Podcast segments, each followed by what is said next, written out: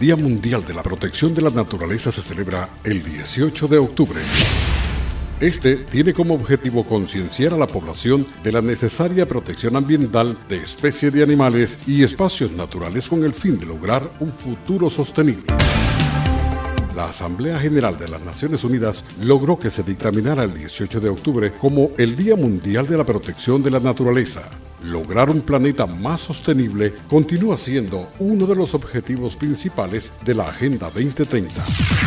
Sus objetivos integra la protección de la naturaleza, implicando un compromiso común y universal, como pueden ser los siguientes objetivos. Adoptar medidas urgentes para combatir el cambio climático y sus efectos, conservar y utilizar de forma sostenible los océanos, los mares, los recursos marinos para el desarrollo sostenible, gestionar sosteniblemente los bosques, luchar contra la desertificación, detener e invertir la degradación de las tierras y detener la pérdida de biodiversidad.